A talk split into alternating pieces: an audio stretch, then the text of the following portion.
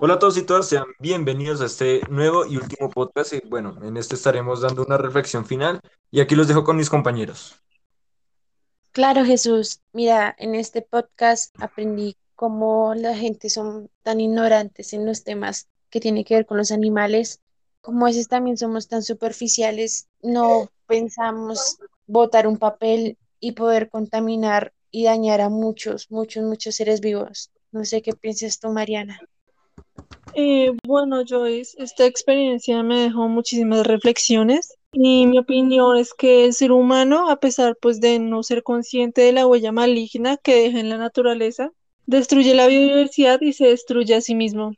Pero pues de todas maneras, el humano no exterminará la oscuridad que crea, así que por lo tanto, a pesar de tratar de cambiar este hilo, en ningún momento lo vamos a lograr.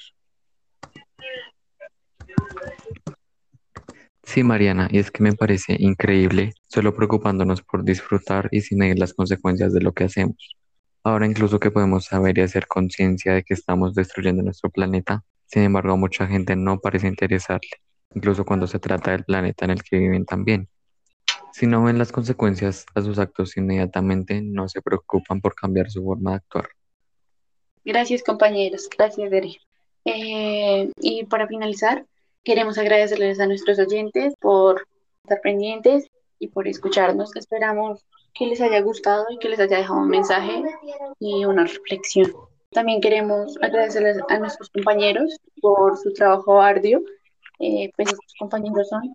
Bueno, quiero agradecer a Edwin Ruiz, a mi compañero Arturo López, a mi compañera Mariana Muñoz y a mi compañera Joyce. No obstante, a Karen Dayana Mora Montoya, Valentina Gómez Díaz, y a Jesús David Huérfano Quiñones.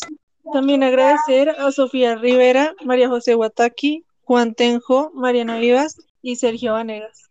Sí, yo también a Wendy Sastoque y Paula Puerto. Y bueno, pues este sería nuestro último capítulo.